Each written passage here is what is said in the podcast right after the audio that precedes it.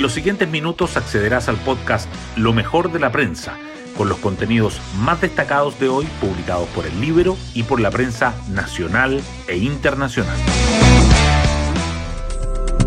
Buenos días, soy Magdalena Olea y hoy viernes 20 de mayo les contamos que señales que para más de alguien pueden ser contradictorias con decretar estado de emergencia en la macrozona sur envió el presidente Boric.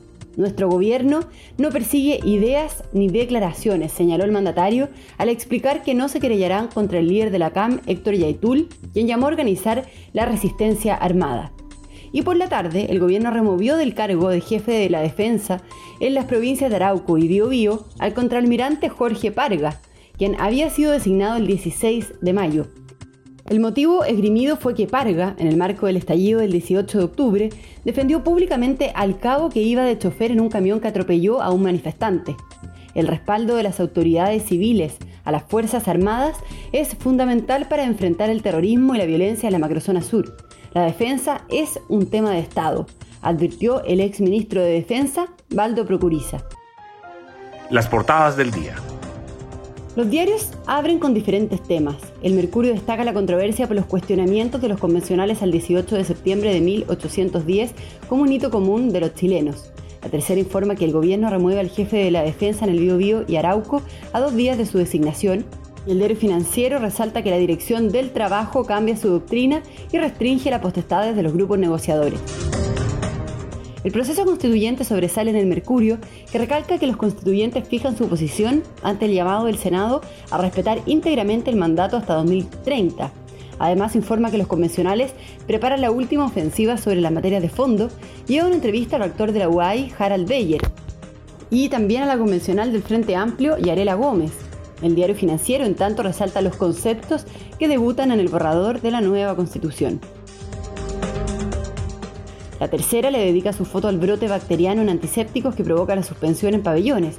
Destaca además las declaraciones de Boric sobre la decisión de no creyarse contra Yaitul y que Karina Oliva renuncia a su derecho de guardar silencio y declara ante la Fiscalía. Los asuntos económicos también resaltan. El Mercurio subraya que el monto promedio de las pensiones autofinanciadas cae a 25% tras acusar un impacto de los retiros previsionales. La tercera informa que Fitch mantiene la clasificación de riesgo de Chile, pero advierte sobre sus debilidades. Además, el litio empuja las utilidades, los pagos al fisco y el precio de Soquimich a cifras históricas. La foto principal de El Mercurio muestra el nuevo parque dedicado al patrimonio indígena. Hoy destacamos de la prensa. El gobierno remueve al jefe de Defensa Nacional del Biobío y de Arauco a dos días de su designación. El Ejecutivo decidió sacar del cargo a Jorge Parga, quien había sido nombrado el 16 de mayo en el marco del estado de excepción decretado en la macrozona sur del país.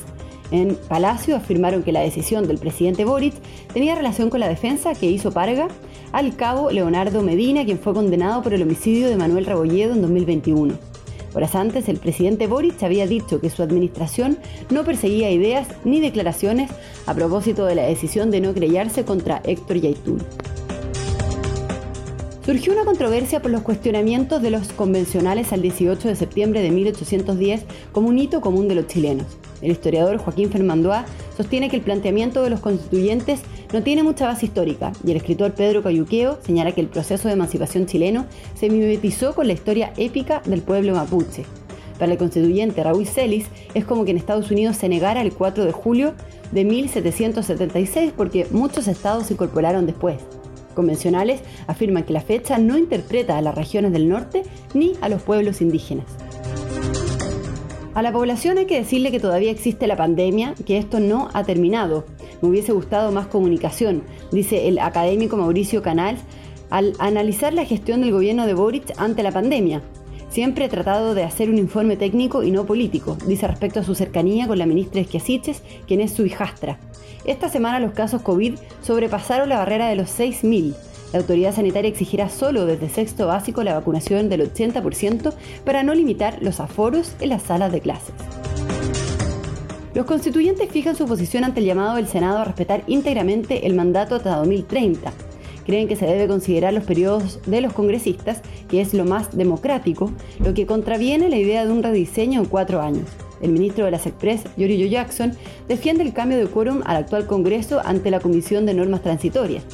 En tanto, la Dirección de Presupuestos plantea que el proceso de creación de nuevos organismos incluidos en la Convención dure dos años y tres meses. Y nos vamos con el postre del día.